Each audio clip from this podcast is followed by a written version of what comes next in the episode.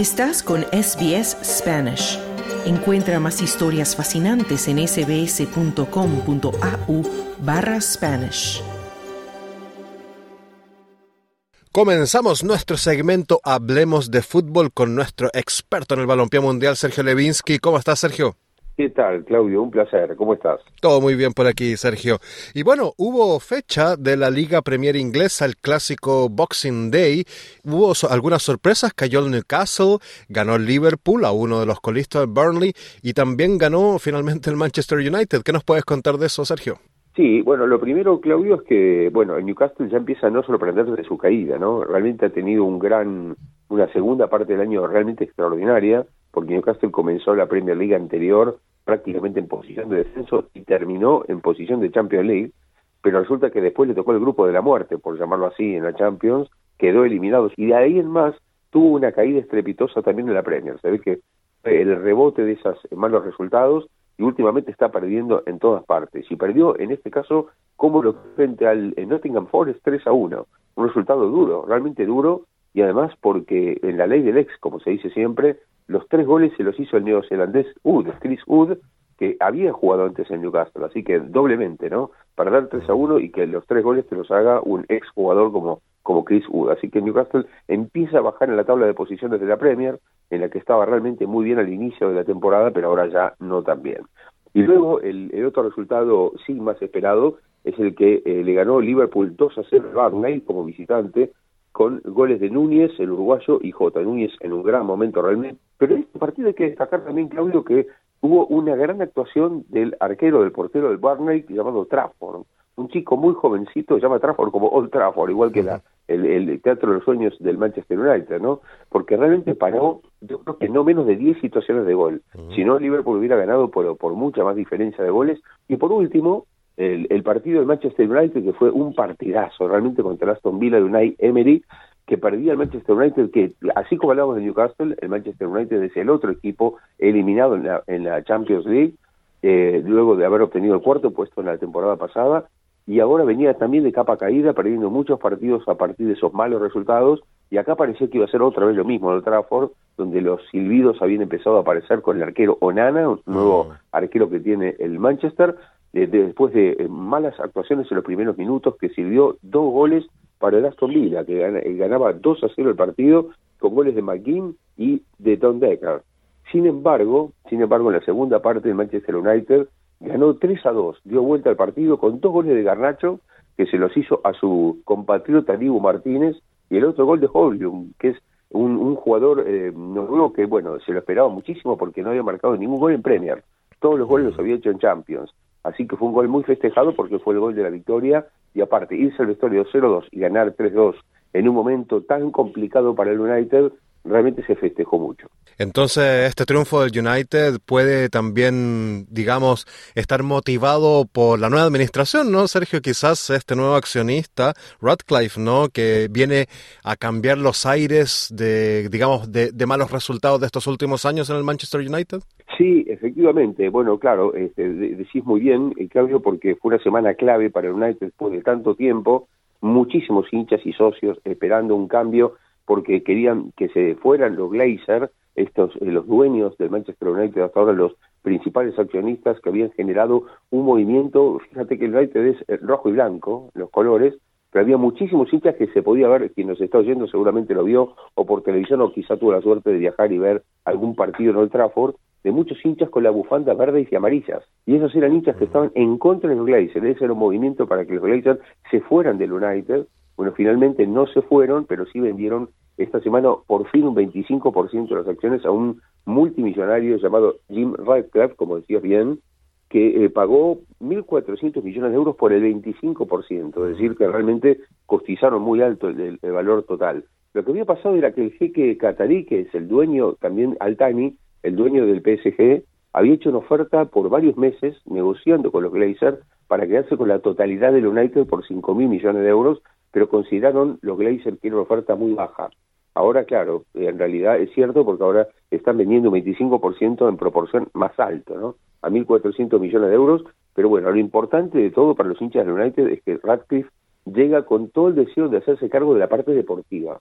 Es decir, no solamente tener acciones, sino que Radcliffe quiso dos, dos lugares, dos eh, sillas en las reuniones de comisión directiva, que va a tener dos votos, y además va a meter 300 millones de euros en fichaje de jugadores y por otro lado también en remodelar un Old Trafford que, claro, está empezando a quedar un poco antiguo, ¿no? Así que, bueno, Radcliffe, que es un eh, multimillonario, está ligado a una empresa petroquímica muy importante, una de las mejores, una de las más fuertes del mundo, llamada Ineos, o sea, finalmente entonces se termina siendo cargo de la parte deportiva y por ahí respiran entonces ahora los socios e hinchas del Manchester United. Entonces, al parecer, buenas noticias para los hinchas ¿no? del Manchester United, tal como tú dices, y que ese teatro de los sueños vuelva a ser el teatro de los sueños, no de las pesadillas, ¿no? como ha sido en estas últimas temporadas para el Manchester United.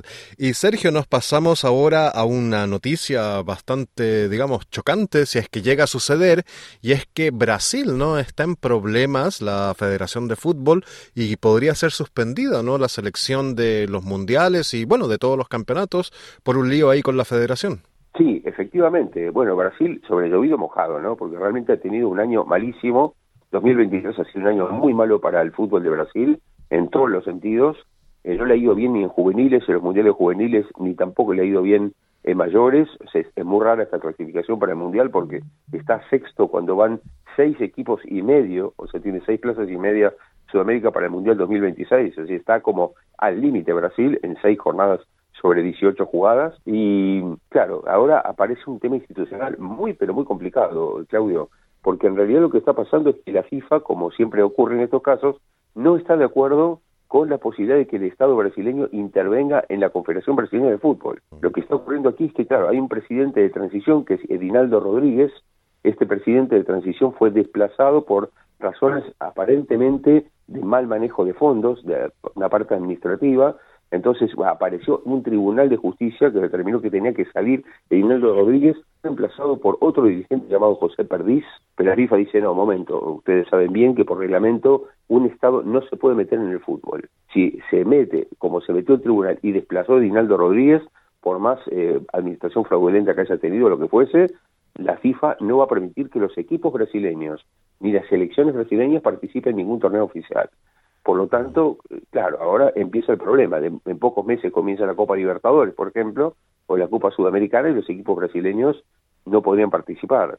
Tampoco podría eh, participar la selección brasileña. Claro, recién en septiembre vuelve la, la clasificación para el Mundial 2026 y ahí tiene tiempo porque son nueve meses. Pero atención, porque en nueve meses, si esto no se soluciona, tampoco la FIFA permitiría que la selección de Brasil juegue clasificación. Y en junio no podría jugar la Copa América tampoco, en Estados Unidos.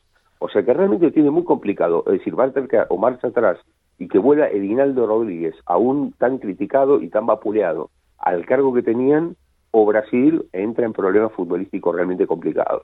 Sí, no, pues sería sorprendente y dado también el peso y la historia de Brasil, ¿no? En el fútbol mundial. Y Sergio, ¿a ti qué te parece estas, digamos, decisiones de la FIFA de que cada vez que, una, que se interviene, ¿no? Alguna federación, ellos amenacen con suspender a todas las selecciones y a todos los equipos del país? A mí me parece mal, eh, ¿sabes por qué? Porque a mí me parece que termina siendo eso totalmente discrecional y que entonces la FIFA termina obrando así cuando eh, no son amigos. Y cuando hay dirigentes que no son de simpatía, de la simpatía de Zurich, la FIFA reacciona advirtiendo esto, ¿no? O a veces desplazando a los a las federaciones de estos países. Pero cuando son amigos no hace nada. Entonces eh, eh, termina siendo discrecional, ¿no? Cuando el FIFA quiere lo hace, cuando no quiere no lo hace. Y por otro lado, Claudio, hay un tema interesante allí, que es que el fútbol se empieza a establecer justicia por sí mismo hace ya tiempo, ¿no? Y esto no puede ser, o sea, no puede haber una justicia de los hombres y una mm. justicia del fútbol separada, ¿no? Aquí tiene que haber un contralor, no sé, por ejemplo, de la Comisión de Deportes de la ONU, por dar un caso. Pero que no puede ser es que el fútbol no tenga un contralor de alguien en el mundo y que, no sé, 20 personas se reúnan en una mesa y decidan por todo el fútbol del mundo, ¿no? Mm. Suena realmente demasiado. Si aquí tiene que haber alguien, algún control de algún tipo que se tiene que poner todos de acuerdo y decir, bueno, el fútbol va a ser controlado por esta entidad que está por fuera del fútbol pero el fútbol no puede ser que no admita la justicia. Es decir, la propia justicia iría a fallar que no puede ser que el fútbol no admita la justicia, ¿no? Claro, realmente tal como dice, y también eso da espacio a corrupción y algunos movimientos obviamente oscuros, ¿no? Que no son controlados por la justicia que nos rige a todos. Y Sergio, bueno, se está acabando este año 2023, bueno, obviamente un año con mucho fútbol como siempre y con equipos más consolidados. Hablamos del Manchester City, ¿no? Que ganó la Liga de Campeones y luego ganó el Mundial de Clubes, pero también un equipo, por ejemplo, revelación como el Girona en España y muchas otras cosas más que han pasado este año. Sí, efectivamente, es un año, ha sido un año fuertísimo de fútbol, realmente muy, muy fuerte, y eso que no ha sido un año mundialista, pero ha sido básicamente, eh, Claudio, el año del Manchester City, ¿no? Y, se podría decir que del Grupo City, pero el equipo del año ha sido, claro, con, con mucha diferencia el Manchester City, primero porque es el campeón mundial actual, que acaba de consagrarse eh, recientemente en Arabia Saudita, en Jeddah, pero antes de esto había sido campeón de la Premier League y al mismo tiempo campeón de la Champions League.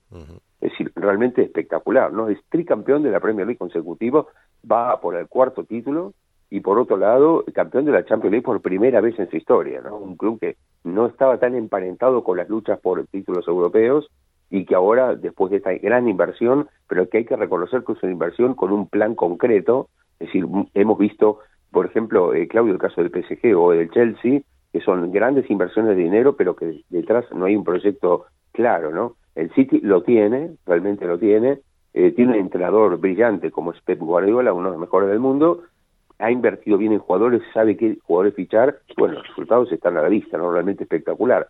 Pero cuando hablamos de Manchester City hay que hablar del grupo City, que es un grupo que tiene eh, equipos en, todos los continentes, bueno, incluso lo tiene en Oceanía también, y bueno, hay uno de los eh, equipos del grupo City es el Girona, que mencionabas recién muy bien, que está haciendo una campaña espectacular en la Liga Española, realmente espectacular. A una sola jornada de terminar la primera rueda, el Girona lidera la Liga Española junto con el Real Madrid, que es mucho decir, ¿no?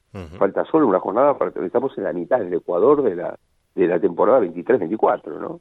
Es decir, que realmente espectacular lo del Girona, porque además marca muchos goles, es un fútbol vistoso, lindo, de ataque.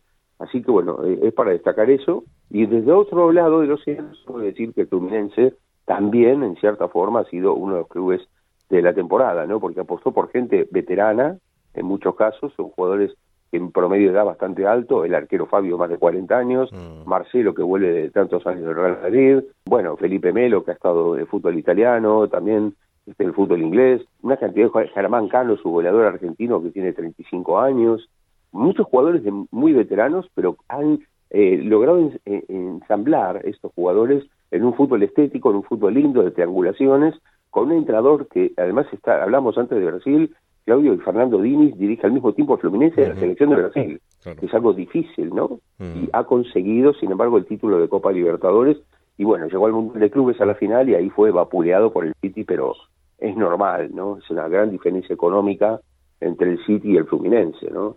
Luego, bueno, se puede decir que también en, en algunas, algunas elecciones muy destacadas, la selección argentina ratificó en la clasificación mundialista un poco su poderío, ganando eh, cinco de los seis partidos de la clasificación, pero hay que decir que también la selección española empieza a destacarse con Luis de la Fuente, habiendo ganado la Liga de las Naciones ¿no? de Europa, así que realmente se convierte en una selección muy poderosa, clasificada bastante holgadamente para la próxima Eurocopa de Alemania. Y luego en juveniles hay que destacar también la selección uruguaya, campeona del mundo en Argentina, mm. sub-20, y por otro lado la selección alemana que vuelve un poco al ruedo después de años de no estar bien en fútbol y que ha ganado el Mundial Sub-17 de manera brillante en Indonesia, ¿no?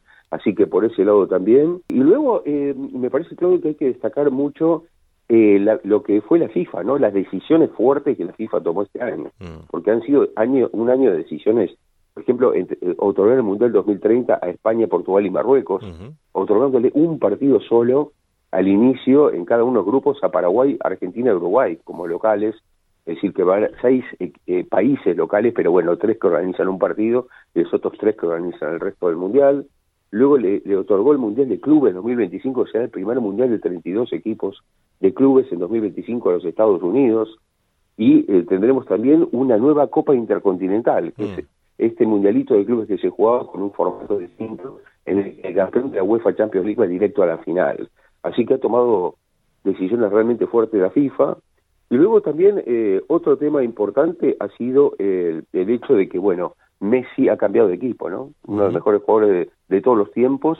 Messi eh, en este año se ha pasado del PSG a mitad de año al Inter de Miami y ha generado una revolución en los Estados Unidos, mientras Cristiano Ronaldo juega en Arabia Saudita, por lo tanto empezamos a vivir una transición futbolística, ¿no? Por decirlo así, un, traspaso de mando generacional hacia los Haaland, los Mbappé, es decir que bueno, vamos a ver cómo, cómo continúa eso, pero bueno, y por último hay que destacar que el hecho, eh, creo que eh, Claudio, para destacar más fuerte el año ha sido el hecho del beso de Rubiales a mm. Jenny Hermoso, ¿no? En aquella final de Australia de fútbol femenino, mundial femenino, ganado por España también, y bueno, aquel beso generó un, impacto mundial que trascendió el fútbol, ¿no? Un año de muchísima información futbolística, muy divertido, muy emocionante como siempre. Y bueno, Sergio, te agradecemos también por todos estos informes tan interesantes, tan completos que nos has dado este año y seguramente, obviamente, vamos a seguir el próximo año con más fútbol. Sergio Levinsky, nuestro experto en balompié mundial, muchísimas gracias por este informe. Por favor, Claudio, ha sido un placer estar todo el año con ustedes colaborando. Eh, realmente muy muy linda este, esta posibilidad de poder comunicarme con, con tanta gente, con el público. Así que un gran abrazo para ti, para todos los compañeros de SBS y para el público, por supuesto.